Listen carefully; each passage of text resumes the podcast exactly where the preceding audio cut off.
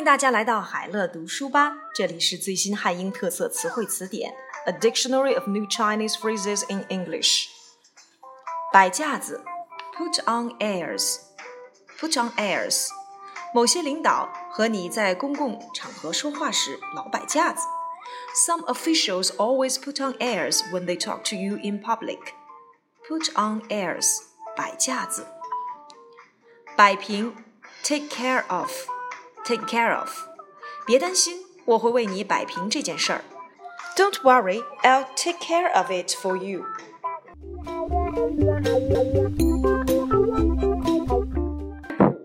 Show off, show off。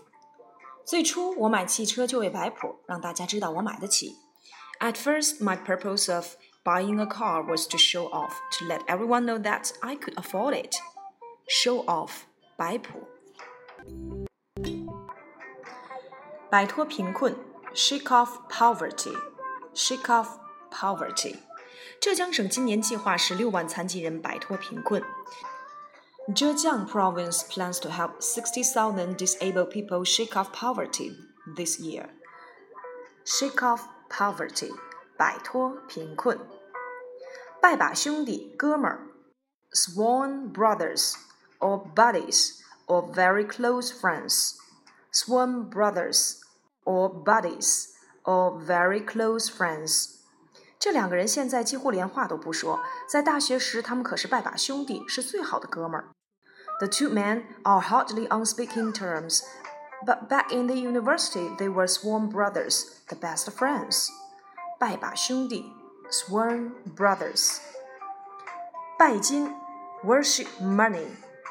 Worship money，对年轻人，有些老年人总有的指责，什么浪费了、轻率了、不负责任了、拜金了。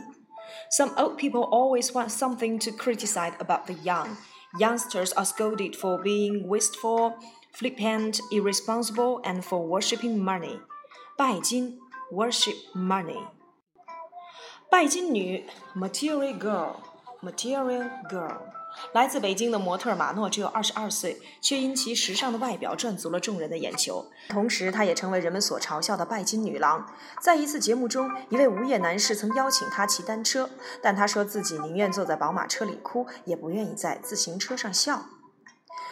Mano, 22, a model from Beijing, has won plaudits for her stylish appearance, but is equally derided for her material girl image. She once told a man who was jobless and invited her to ride on his back that she would rather cry in the BMW but laugh on the back.